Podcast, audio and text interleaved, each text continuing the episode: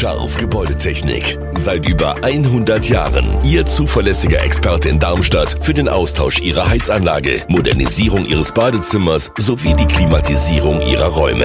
Erwarten Sie mehr von uns, als Sie es gewohnt sind. Scharf Gebäudetechnik.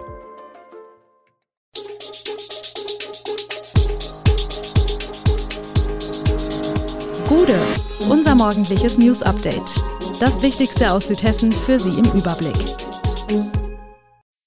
Guten Morgen aus Darmstadt an diesem 5. Januar.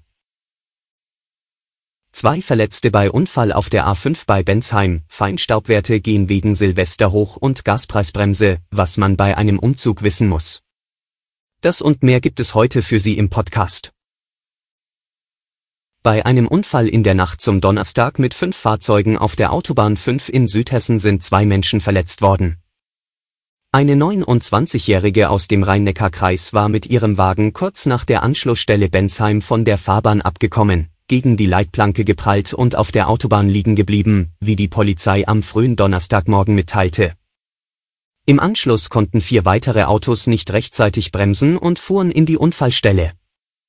Die Frau erlitt bei dem Unfall gegen Mitternacht schwere Verletzungen. Aus den nachfolgenden Autos wurde ein 73 Jahre alter Mann aus dem Kreis Darmstadt-Dieburg leicht verletzt. Rettungskräfte brachten sie in Kliniken. Die Autobahn war nach dem Unfall in Richtung Norden für etwa zwei Stunden gesperrt. Wieso die Unfallverursacherin die Kontrolle über ihren Wagen verlor, war zunächst unklar.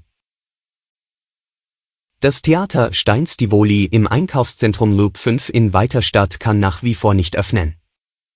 Das hat nun Konsequenzen.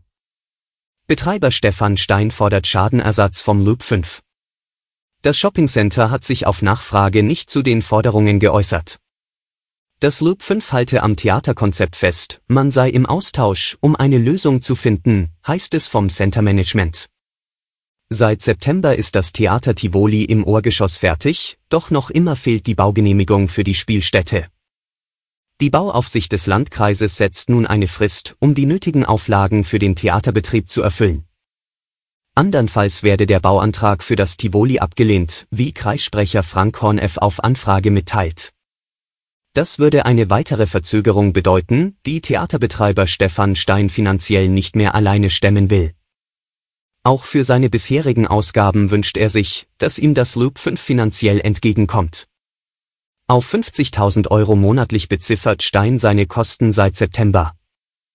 Rund 750.000 Euro habe er zudem in den Bau des Tivoli investiert, das mit 3D-Technik und Spezialeffekten ein besonderes Theatererlebnis bieten soll.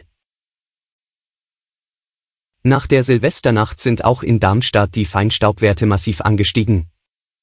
Die Messstation an der Rudolf-Müller-Anlage dokumentierte am Sonntag einen Wert von 12 Mikrogramm pro Kubikmeter vor Mitternacht. Nach 0 Uhr explodierte dieser Wert auf 157,6 Mikrogramm. Ähnliche Werte wurden an der Hügelstraße gemessen. Mit diesen Zahlen liegt Darmstadt allerdings immer noch unter dem Hessenschnitt.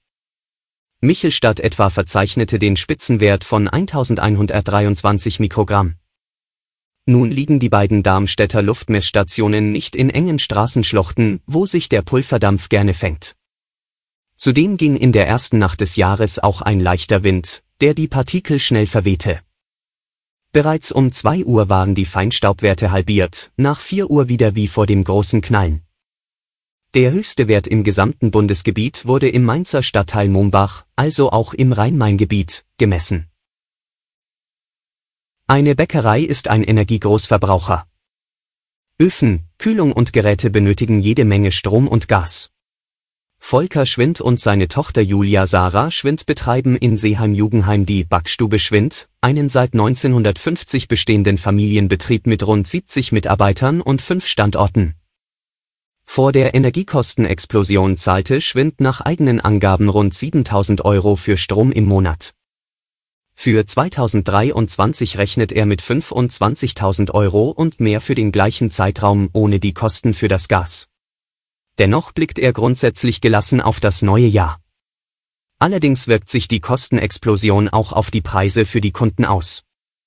Bereits vor einem Jahr wurde wegen gestiegener Löhne um 5 bis 10 Prozent erhöht. Eine ähnliche Preissteigerung sei auch in diesem Jahr notwendig. Das dämpfe laut Volker Schwind allerdings nicht die Nachfrage in seinen Backstuben. Viele Supermarktketten haben günstige Eigenmarken. Von denen können zum einen die Verbraucher profitieren, durch niedrigere Preise. Zum anderen die Ketten selbst, da sie mit ihren Eigenmarken die höchsten Gewinne erzielen. Gerade jetzt, in Zeiten von hoher Inflation, werden diese Marken besonders beworben. Auch Rewe bewirbt seine Eigenmarken, positioniert sich dabei allerdings nicht direkt als Discounter. Edeka jedoch schon. Deshalb begann die Supermarktkette Lidl bereits im vergangenen Sommer damit, gegen ihren Konkurrenten zu sticheln.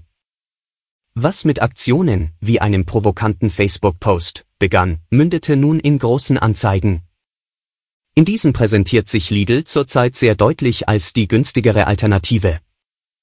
In einer aktuellen Werbung werden Preise von Obst und Gemüse der beiden Supermärkte verglichen. Das Fazit der Anzeige, Kunden, die bei Lidl einkaufen, würden im Vergleich etwa 30 Prozent der Kosten sparen. Bisher wollte sich Edeka auf Anfrage nicht zu der Lidl-Attacke äußern. Die Gas- und Strompreisbremse berechnen sich nach dem für 2022 prognostizierten Verbrauch. Doch was gilt bei Kunden, die 2023 die Wohnung wechseln? Laut einer Prognose werden immerhin 9,4 Millionen Deutsche in diesem Jahr umziehen. Die Antwort auf die Frage bringt der Paragraph 10 des Gesetzes zur Erdgaswärmepreisbremse. Demnach sind die Verbrauchswerte der neu bezogenen Wohnung maßgeblich. Das bedeutet, der neue Bewohner erbt die Verbrauchswerte des Vornutzers. Bei der Berechnung wird immer die Prognose des Jahresverbrauchs der neuen Wohnung herangezogen. Dabei ist nicht wichtig, ob der Stromanbieter gewechselt wird oder nicht. Die niedrigen Verbrauchswerte von Personen, die in eine größere Behausung ziehen, werden nicht in ihre Entlastung einberechnet. Umgekehrt gilt für alle, die sich bei den Quadratmetern verkleinern, dass sie ihre höheren Verbräuche nicht mitnehmen. Alle Infos zu diesen Themen und noch viel mehr finden Sie stets aktuell auf echo-online.de. Gute Südhessen ist eine Produktion der VAM von Allgemeiner Zeitung, Wiesbadener Kurier, Echo Online und Mittelhessen.de. Redaktion und Produktion die NewsmanagerInnen der VAM. Ihr erreicht uns per Mail an audio.vam.de.